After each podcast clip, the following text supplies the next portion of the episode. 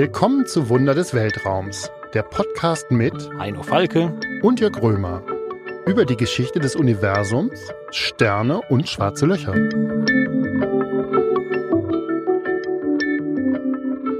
Hallo, liebe Hörerinnen und Hörer, herzlich willkommen zu unserem Podcast Wunder des Weltraums.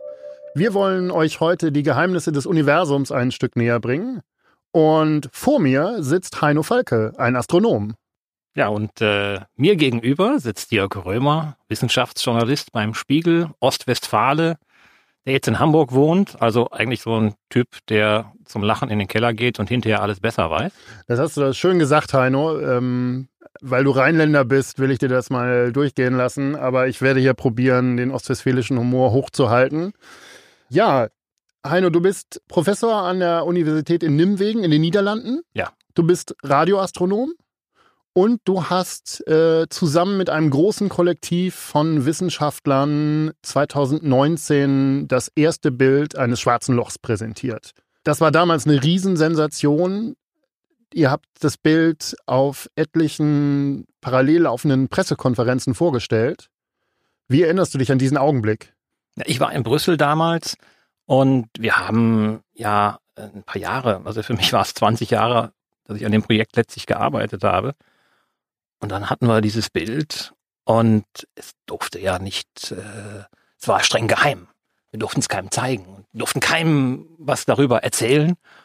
Und dann kam der Moment, wo wir das in der Pressekonferenz zeigen konnten, und dann war es endlich raus und jeder konnte es sehen. Und das war einfach irgendwie auch überwältigend, wie die Reaktionen waren.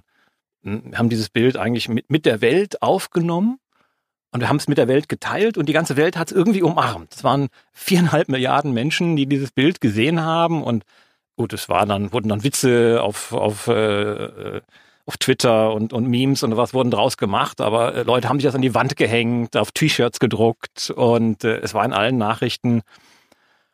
Und ja, es war einfach ein besonderer Moment. Äh, ich weiß, alle irgendwie Kollegen, die ich kenne, die erinnern sich noch an diesen einen Moment, wo das schwarze Loch zum ersten Mal auf dieser Leinwand erschien.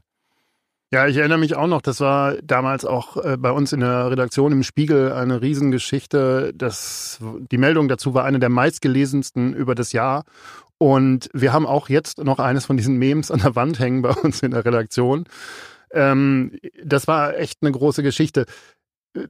Was mich so ein bisschen interessiert, ich meine, was, was sehen wir eigentlich auf dem Bild? Warum, warum brauchen wir solche Bilder? Und welchen Beitrag liefert eigentlich die Astronomie dazu? Ja, das hat mich auch irgendwie überrascht, weil irgendwie ist die Astronomie eine der nutzlosesten äh, Wissenschaften der Welt, könnte man fast sagen. Ne? Aber sie ist ja irgendwie auch einer der ältesten Wissenschaften der Welt, die unser Weltbild geprägt hat. Und in diesem einen Bild, denke ich, kommt auch ganz viel zusammen. Die ganze Entwicklung der Astronomie, ähm, das Nachdenken seit Tausenden von Jahren, da steckt die Planetenbewegung drin, die Entdeckung des Sonnensystems, die Entdeckung des Himmels, der Milchstraßen, äh, der schwarzen Löcher, die allgemeine Relativitätstheorie, aber auch ganz sehr viel Mythisches eigentlich. Ein schwarzes Loch ist immer besetzt mit Angst und, und Gefahr. Und äh, auch das wird dann hineinprojiziert, wo Leute auch emotionale Reaktionen haben, plötzlich mit so einem geisterhaften Ort, ne, wo alles verschwindet, Licht verschwindet, alles wird aufgesogen und so weiter. Also ich, ich glaube, so ein Bild ist nicht nur Wissenschaft, das ist Geschichte, das ist Weltbild, ähm, das ist Mythos. Ja, und, und das ist einfach faszinierend, das mitzumachen. Und an den Rand, eigentlich an den Rand des Wissens geht, an den Rand von Raum und Zeit bis ans Ende des Universums in gewisser Weise. Das finde ich spannend, was du gesagt hast. Die Weltbilder und die Astronomie, das ist ja eine uralte Geschichte eigentlich. Vielleicht können wir das probieren, den Hörern und Hörerinnen so ein bisschen näher zu bringen. Äh, wann fing das eigentlich an mit der, mit der Astronomie? Also wann haben die Menschen das erste Mal den Himmel erkundet? Weiß man das eigentlich? Ich glaube, solange die Menschen denken können, haben wir in den Himmel geschaut, oder? Das macht jeder heute noch. Das ist ein Urinstinkt. Also wir wissen das von, von Höhlenzeichnungen, wir wissen das von Stonehenge, dass die Sterne eine Rolle gespielt haben. Die haben den, auch den Tagesrhythmus natürlich geordnet. Äh, die Sonne, der Lauf der Sonne hat die Jahreszeiten, den Tag äh, gegeben, der Mond, den Monat. Ähm, das heißt, also der Mensch war immer mit dem Universum äh, verbunden. Der, der entscheidende Durchbruch vielleicht zu dem, was wir heute Astronomie nennen, ist ja dann, denke ich, den Babyloniern gelungen. Weil die hatten eine clevere Erfindung. Die haben nämlich angefangen, Sachen aufzuschreiben in Keiltafeln, ne? also Keilschrift. Und äh, ich glaube, es war vor 5000 Jahren schon. Also eigentlich Nullen und Einsen. Nullen, ja, ja, genau. Und das war auch eigentlich die erste Google-Datenbank der Welt, weil äh, so im, ja, im, ab 700 vor, vor Christus haben die dann eine, eine riesen Bücherei angelegt mit Himmelsbeobachtungen, die alle aufgeschrieben waren. Die haben sehr genau geguckt, wie laufen denn da diese komischen Planeten am Himmel? Und das ist ja das, das Merkwürdige, das müssen wir uns auch nochmal vergegenwärtigen. Wir haben diesen wunderschönen Sternenhimmel, der sich majestätisch und langsam dreht. Und dann sind da diese komischen Planeten, diese kleinen Lichtpunkte, die da am Himmel langlaufen und immer irgendwo anders stehen. Ja, also alles ist irgendwie geordnet und, und, und fest und da so ein paar kleine Lichter machen immer irgendwas anderes. Und das hat man nicht verstanden. Wo kommen die her? Man hat die dann angeschaut, aufgeschrieben ähm, und hat dann versucht zu verstehen, äh, was da passiert an diesem Himmels, ähm, an, an diesem Himmel. Und äh, natürlich waren das damals irgendwie auch äh, religiös besetzt, bis bis heute eigentlich noch. Und äh, der Gedanke, dass unser Leben auch in den Händen von Göttern ist oder äh, und äh, die Planeten waren so, diese Planetenbewegungen waren so Omen, so Vorzeichen für das, was die Götter eigentlich äh, mit einem vorhatten. Und dann kam der entscheidende Moment, dass sie die Mathematik entwickelt hatten. Und sie konnten vorhersagen, wie die Planeten sich am Himmel bewegen. Sie haben es nicht verstanden, warum, aber sie konnten mathematisch vorhersagen, wie die Planeten sich am Himmel bewegen. Und ich glaube, das muss ja einen großen Eindruck gemacht haben damals, dass man auf einmal den Willen der Götter vorhersagen konnte. Daraus ist dann die Astrologie entstanden und auch eine professionelle Astronomie, das wirkliche Festhalten und Aufschreiben von äh, Beobachtungsdaten. Ähm, also ich, ich, ich weiß ja, die, die, die Astronomen damals, also wir, wir wissen das von irgendwelchen Untersuchungen, äh, wurde selbst aufgeschrieben, wie viel die Astronomen zu essen kriegten. Also die wurden richtig gut äh, versorgt damals, ne? Also heute, ja. Das heißt, es gab richtige Wissenschaftsteams, die den Himmel erkundet haben, äh, schon zu der Zeit? Ja, ich, also ich würde das schon als vorwissenschaftlich äh, bezeichnen eigentlich. Und, ähm, und das hat natürlich auch bis, uns bis heute geprägt. Ich meine, Horoskope gibt's heute noch. Ähm, in jeder Frauenzeitschrift. In, in, jeder Frauenzeitschrift, ja, die lese ich immer also aus, ausführlich. Beruht natürlich gewisserweise auf einem Denkfehler, finde ich jetzt persönlich. Ja. Also die Tatsache, dass man Planetenbahnen vorausberechnen kann, muss natürlich damals einen riesen Eindruck gemacht haben. Das heißt natürlich nicht, dass das Leben dann vorausberechenbar ist. Ja. Aber im damaligen Denken war das sozusagen miteinander verknüpft. Die Babylonier hatten das äh, Jahr in 360 Tage eingeteilt mit mit zwölf Monaten und äh, 30 Tagen. Das war der administrative Kalender, den haben wir heute noch zum Teil mit den 30, äh, 30 Tagen. Dass wir 360 Grad im Kreis haben, dass wir eine Stunde haben, also einen Tag mit zwölf Stunden und vier, zweimal zwölf Stunden, also 24 Stunden. Es geht alles auf die Babylonier zurück. Auch die Woche mit den sieben Tagen geht letztlich auf die sieben beweglichen Himmelskörper zurück. Die fünf Planeten, Sonne und Mond. Das sind die sieben ja, beweglichen Dinge am Himmel. Auch die Bibel hat das ja aufgegriffen mit den sieben Tagen am Anfang. Also, das hat unser ganzes Leben bis heute geprägt.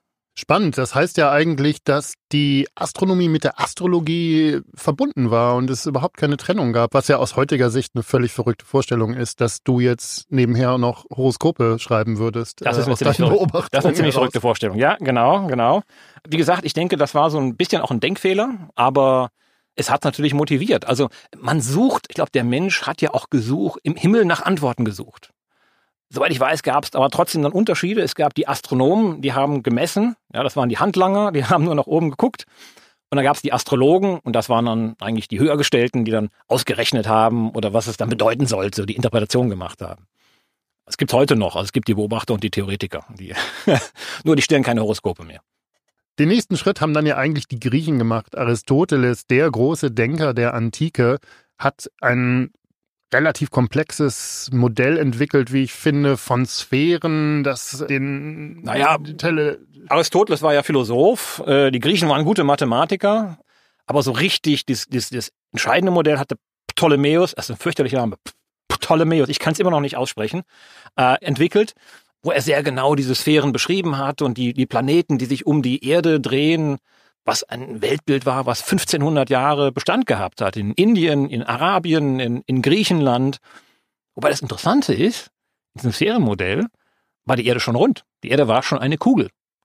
Und äh, das ist was, was wir oft eigentlich vergessen oder so ein bisschen auch eine Legende ist, dass die Leute gedacht haben, die Erde wäre eine, eine Scheibe. Also soweit man weiß, bei den gebildeten Kreisen, auch im Mittelalter war deutlich, die Erde ist eine Kugel. Das wusste man. Ne? Der, der König hatte schon, also im, im tiefsten Mittelalter, einen Reichsapfel, ja, das Kreuz auf der Weltkugel. Also das war, das war bekannt. Die Griechen hatten sogar schon gemessen, wie groß die Erde ist. Aber es war völlig klar, die Erde steht im Mittelpunkt. Bei den Babyloniern war so noch eine Scheibe, so eine Käseglocke, aber bei den Griechen und auch im Mittelalter, auch bei den Indern und den Arabern war die Erde eigentlich eine Kugel. Aber im Zentrum des Sonnensystems und im Zentrum des Weltalls.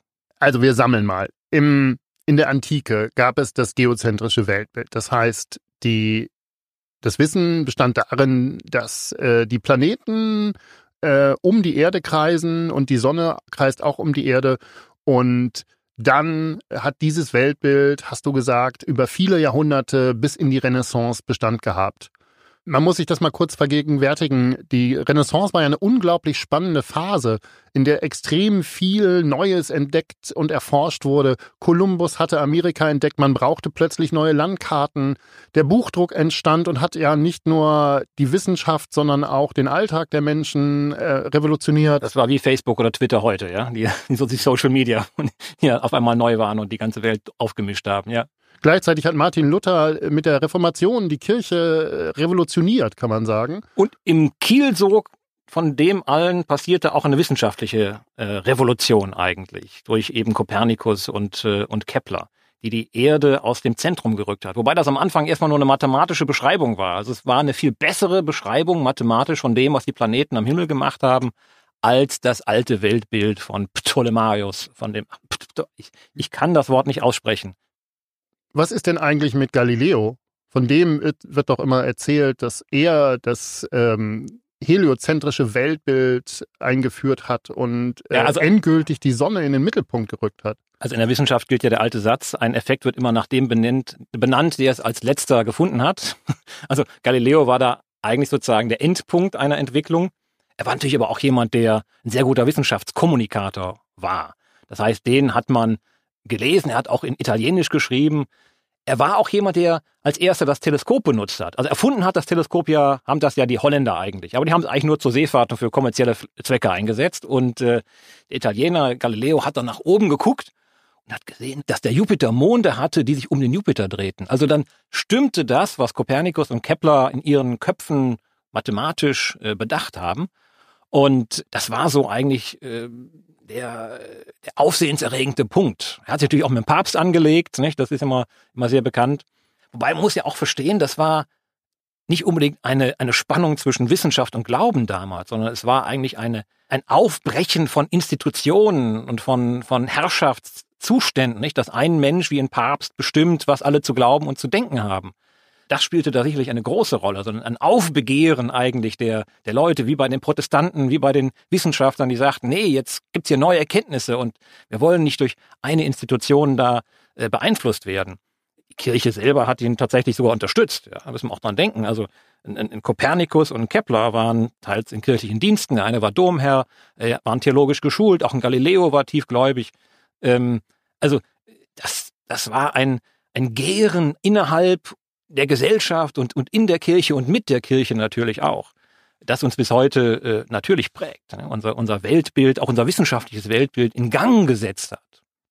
Äh, das heißt, es war gar keine Revolution, so wie heute Umstürze von einem Tag auf den anderen passieren? Oder wie muss ich mir das vorstellen? Ja, das ist eigentlich ein, eine Ent Entwicklung des Denkens, sich auch loslösen. Sich auch loslösen von den alten Griechen, das war ja auch sehr wichtig. Der Kopernikus, der gesagt hat, ne, jetzt haben wir 1500 Jahre gedacht, dass die Erde im, äh, im Zentrum sitzt. Lassen wir uns das doch mal anders denken. Hat zwar ein alter Grieche schon mal gesagt, aber der wurde damals schon, schon weggeschoben.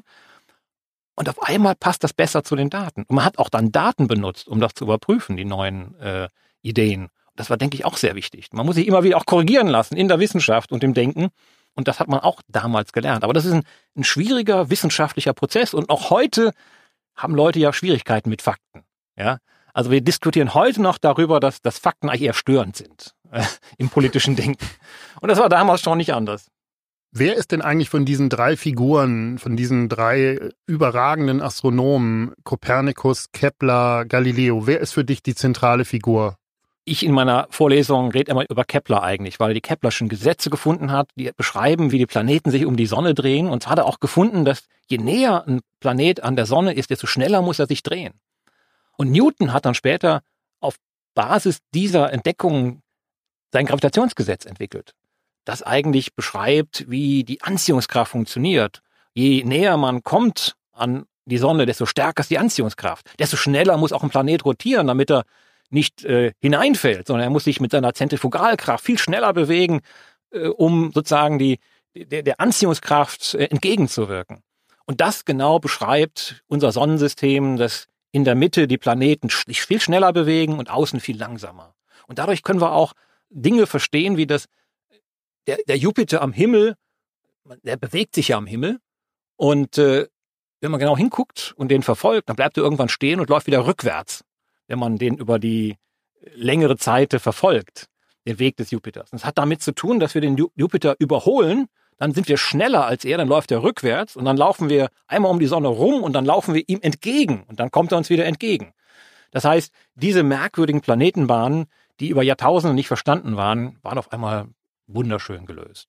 Also ich fasse nochmal zusammen die große Revolution im Weltbild ähm, der Renaissance bestand eigentlich darin, dass nun plötzlich erkannt wurde, nicht die Erde ist das Zentrum alles Seins und alles dreht sich um uns, sondern es ist die Sonne. Und äh, spätestens ja Galileo, der die Monde erkannt hat und damit ja auch erkannt hat, dass es doch andere Himmelskörper gibt, die sich umeinander drehen, muss ja erkannt haben, dass äh, dieses Weltbild nicht stimmen kann, dass sich alles um die Erde dreht das ist ja sozusagen der zentrale Gedanke der Renaissance gewesen und der großen Astronomen dieser Zeit. Das wissen wir ja heute auch und damit war ja eigentlich die Revolution durch in der, in der Astronomie, äh, was die Weltbilder anlangt, oder? Aber gerade nicht, weil das war eigentlich nur der Anfang, das war nur der, der Anstoß eigentlich, weil viele der großen Fragen, die sich dann neu stellten, warum fallen wir nicht runter, wenn die Erde sich dreht, wie verrückt? Wo sind die Sterne? Wie weit entfernt sind die Sterne eigentlich? Wenn die Erde sich dreht äh, um die Sonne, äh, dann müssten sich die Sterne doch dauernd verschieben. Wieso tun die das nicht? Und es hat fast 200 Jahre gedauert, bis man diese Fragen beantworten konnte, auch nur ansatzweise. Äh, im, im, Im 19. Jahrhundert erst haben wir wirklich die Entfernung zu den Sternen messen können. Ne? Der erste, der es getan hat, war ein Herr Bessel und hat dann rausgefunden, dass die, ein, einer dieser Sterne zehn Lichtjahre weit weg ist. Es dauert zehn Jahre, bis das Licht von diesem Stern zu uns kommt. Und dann hat man im, im 20. Jahrhundert festgestellt, wir leben ja in einer riesigen Milchstraße. Hatte mir erst 50.000, dann Hunderttausende. Äh, heute haben wir Milliarden Sterne, die wir gemessen haben in unserer eigenen Milchstraße. Und wir wissen, es sind Hunderte von Milliarden Sterne, die in einem riesigen System mit 100.000 Lichtjahren Größe und ein Lichtjahr sind 10 Billiarden Kilometer, ja, und dann haben wir 100.000 Lichtjahre Durchmesser von so einer Milchstraße, die sich um ein gemeinsames Zentrum drehen. Und das wurde Beginn des 20. Jahrhunderts entdeckt von Leuten wie äh, Shapley, Curtis, äh, Ord, Kaptein, Hubble. Die meisten davon kennt man gar nicht, aber sie waren eigentlich moderne äh, Galileos und Keplers und, und Kopernikus oder Kopernikusse, wie, wie sagt man das? Keine Ahnung. Ähm, die haben nämlich das Sonnensystem aus dem Zentrum des Weltalls gerückt. Wir drehen uns um das Zentrum der Milchstraße mit 200 Kilometern pro Sekunde drehen wir uns auch um das Zentrum der Milchstraße. Und dann hat man in den 50er Jahren äh, Quasare entdeckt, man hat Galaxien entdeckt, die viel weiter weg waren, die Milliarden Lichtjahre weit weg war. Und wir wissen heute, dass es hunderte von Milliarden Milchstraßen gibt im ganzen Sonnensystem. Das heißt, unsere Milchstraße ist noch nicht mal im Zentrum des Weltalls. Sie ist nur eine von vielen. Also die, äh, der Mensch ist sozusagen immer weiter aus dem Zentrum herausgerückt des Weltalls. Und er ist eigentlich nur ein Staubkorn auf einem Staubkorn in der großen Wüste des Alls. Das heißt, das All ist eigentlich immer größer geworden. Es war, Hubble hat das mal gesagt, äh, die Entdeckung der Astronomie ist eine Entdeckung der zurückweichenden Horizonte. Unser Horizont ist immer größer und weiter geworden und wir sind eigentlich immer kleiner geworden als Menschen in diesem großen All. Aber das heißt letztlich, dass wir unsere Bedeutung als Menschen, denke ich, nicht aus dem All ziehen dürfen. Das All bestimmt nicht mein Wert. Mein Wert bestimmt eigentlich die Beziehung, das Miteinander, mein Glauben, meine Hoffnung, das, was wir hier miteinander gestalten. Und das ist vielleicht etwas, das wir lernen können, dass wir zwar klein sind, aber ich denke als Menschen doch auch unglaublich wichtig. Wir müssen uns, glaube ich, selber wieder neu entdecken. Ja, du hast gerade den Herrn Bessel erwähnt, der als erster erkannt hat, wie weit die Sterne weg sind und es messen konnte. Das ist auch ja ein unglaublich spannendes Thema, wo es letztendlich um die ganze Dimension des Weltalls geht. Und darüber sprechen wir in der nächsten Folge.